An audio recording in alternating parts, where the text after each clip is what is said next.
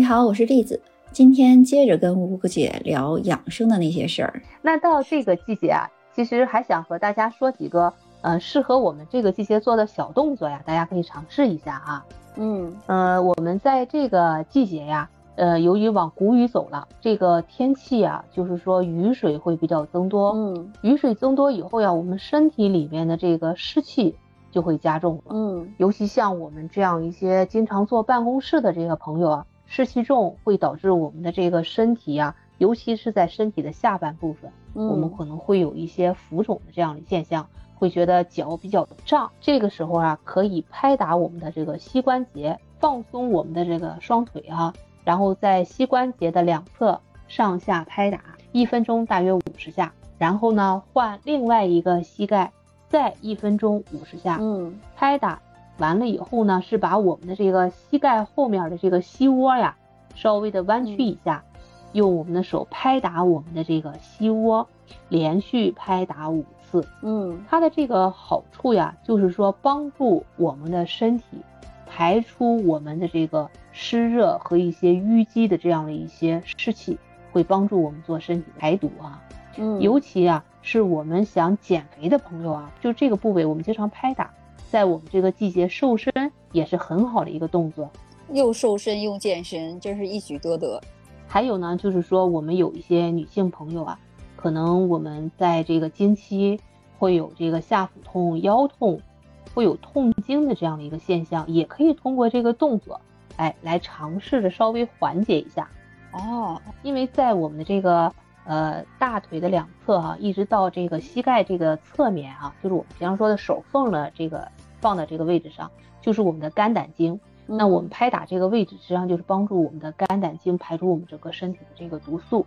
还有一个呢，动作就可以拍打我们这个腰腹部啊，就做成我们这个腰腹部的清肠清肠作用。嗯，就是说双手啊交替拍打我们的这个肚脐的这个四周这个部位上，尤其是我们的这个腹部靠着我们的这个大腿根儿的这个窝处啊，这个是我们比较。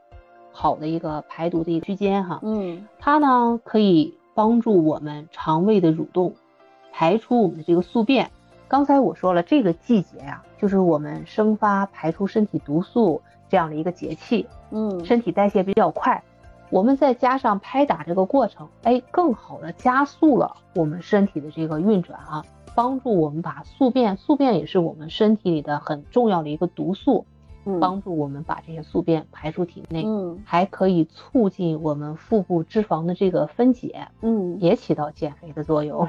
嗯，说的是不是呃腹股沟的这个位置上多拍打一些？对，呃，从我们的肚脐，肚脐开始逐步往这个腹股沟的这个位置哈，循环的进行一个这个拍打哈。但这个我们拍打的这个时候要一定要在这个午餐和晚餐后一个小时啊，我们刚刚吃完饭呢，啊，就不要做这样的一个动作。大家就是一定要知道一下，腹股沟就是你大腿根儿的这个位置，就是这块儿呢是淋巴是特别多的地方，就是它本身就是排毒，然后可以加速你新陈代谢的，所以大家可以用拍打的方式。我以前是用那个手揉的方式，看样可以对它再狠一点，可以拍一拍它。揉腹也是一个很好的动作哈，揉腹啊，我们有一种说法是，呃，每天揉腹三次，也是胜吃人参一支哈。那我们揉腹呢，就要揉到肚脐的上面这一块了。刚才我们拍打是整个是在肚脐的周围往腹股沟的这个方向，那我们揉腹呢，是从我们肚脐上下左右的这个位置上啊。呃，我们说小腹呀，是我们的这个阴中之阴啊，是我们整个人这个身体当中寒气最爱聚集的这样的一个地方。而我们的这个人的这个手心啊，是劳宫穴，其实它也是一个火穴。那我们的这个手心的这个穴位，它就有一个温养的这样的一个作用。嗯，手心啊，稍微搓一下哈，就会发热。那我们就用手心按摩我们的小腹，按着逆时针三十六下，顺时针三十六下。这个一定要注意呢，就是说我们的这个数量，顺时针和逆时针的话，我们要数量相等。嗯，那揉腹的过程当中呀，我们不太建议你的力度特别的大，我们以轻微的运动能把我们腹部的这个软组织带动起来就很好。啊，我们小腹常温，那我们元气就会充实，嗯，帮助我们减肥，帮助我们去除身体的寒气。是这个季节，我觉得正又需要生发，又需要排毒的一个过程，驱除我们身体寒气的，也是我们这个季节就开始了，可以逐步驱寒。那我们有一句话叫“冬病夏治”，指的是冬天有一些疾病啊，我们在夏天可以去调理它。那这个调理的过程，实际上从立春我们就开始，立春、清明到谷雨，是逐步的这样的一个过程。到夏天最鼎盛的时候，我们可以排除它的。最深层的这个东西，那我们这个季节就是说，我们排除身体的毒素，排寒，排出身体的寒气，从现在就可以开始。那我们这三个小动作呀，做起来以后啊，做完了都建议大家喝上一杯温开水呀。我们的温开水进入身体，促进我们身体的这个刚才拍打的过程当中的这些毒素垃圾，哎，很好的帮助我们排毒。而且这个方法特别简单。其实饮食这块儿其实也比较简单，我不知道吴姑姐有没有好的那做菜的小食方可以给大家说一下。在这个季节呀，我们可以吃点香椿啊。香椿我们最常做的一道菜呀，就是说香椿芽炒鸡蛋。那其实我们的这个吃香椿的时间会非常的短，但是香椿本身呀效果非常的多哈。香椿的叶子它是一款药，它有非常好的作用，就是对我们的这个糖尿病人。是一个很好的降糖的食方。我们的这个香椿的叶子呀，消炎的作用也非常好。肠胃不好的朋友在夏天呀，可以喝一点这个香椿叶子茶，也可以预防肠炎。嗯，那香椿这是是宝，就是嫩的时候直接可以食用。如果它叶子变老的时候，直接就可以泡水喝。如果我们能一年四季都坚持喝一点香椿的叶子泡的茶，也会帮助我们很好的控糖。嗯。香椿芽上市的时间比较短，那我们可以有这么几种方法呀，来保存我们的这个香椿芽哈。第一种啊，其实方法很简单，把香椿呀放到冰箱的冷冻格里，一包一包的冻上。嗯，到了夏天或其他季节，你拿出来解冻啊，嗯，可以焯一下水，然后就可以做一些食材。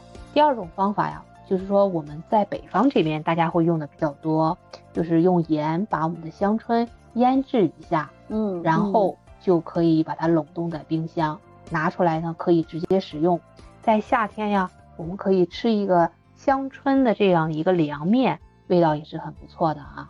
嗯，第三种方法呀叫油泡香椿，这种方法的作用效果其实是不错啊。我跟大家说一下，第一就是把我们的香椿芽切成小段，每段呀大概一厘米左右，用盐腌上两天。然后取出这个香椿，把这个水分挤干，嗯，放在阳台上呀晒到七八成干。我们准备呀几个八角，就是北方人有时候也说叫大料嘛，嗯，油锅啊，我们里面多放一点油，用小火炸出这个味道来，然后把香椿的这个段儿放到油锅里，嗯，小火下锅哈，炸的有点脆了以后呢，我们起锅，把大料。香椿和油一起装到瓶子里头，保存起来哈，吃的时候就可以直接吃了。味道呢，我觉得大家可以去尝试一下。但是这个方法，我们来保存这个香椿啊，它的药性就渗透到了油里面，吃起来呀更容易吸收。到夏天，我们家里是有人会觉得胃口不太好，大家有可能有有这个酷夏的哈，尤其是小孩啊，食欲不振的时候啊，哎，我们可以给他来一点这个油泡香椿。调理一下我们小孩子的脾胃啊，会让他提起他的这个食欲来。嗯，而我们有些老人啊，你可能会有点咳嗽呀，那我们也可以用油泡香椿来调理一下他这种浅性的这样的小咳嗽。我我一直觉得这个好像油泡香椿这个味道应该也特别香。香特点可能是有喜欢它的人会非常喜欢哈，嗯，可能有些不喜欢它的人呢，觉得它的味道可能非常的浓烈。但是我觉得经过这个油泡香椿呢。会变成一些新的变化的口味，大家可以尝试一下。这个可以直接拿来吃，或者是拌面，都是一个好的食材。对的，对的，直接拌面的话，也是在夏天呀。我们吃个小凉面，我们拿出一点来，这个油泡香椿呀，拌一拌，哎，口感还是很不错的。哎，我觉得现在北方的朋友可以行动起来了，南方的朋友可能乡村已经过季了，可以赶紧把这个乡村储存起来。因为乡村呀，它就是说在这个季节，它是非常养护我们身体的。它是生发阳气，而且呢，它是一个温性的食物，它对我们的脾胃肾都有一个温暖的作用。嗯，而且呢，它还可以帮助我们的这个脾做一个脾阳的一个这个补充和生发。像我们的这个小孩子还能暖胃消食，哎，它的功能真的是非常符合这个季节我们身体的需求。另外呀，还有一些就是我们想要宝宝的这样的一些女性朋友，也可以经常的吃一点这个香椿哈，因为我们的香椿啊。还能通我们的肾阳，促进我们身体的内分泌，帮助我们的这个呃女性朋友啊怀孕。哎，今天跟吴吴姐谈完之后，真是自己也长了见识哈。我就觉得简单易学，无论从你这个吃的方面，还是从你的动的方面，样样都俱到，就是让你吃的好，然后动起来，然后简单易学啊，我觉得太幸福了。其实，其实养生这个事情，我觉得就是把日常的这个生活做好了，可能你就能达到特别好的效果。感谢你的收听，高手在民间，也希望你能分享你的养生经验。你对此次节目有任何的想法，都可以在评论区告诉我。一定要关注订阅我的专辑，会持续收到更多精彩节目的更新。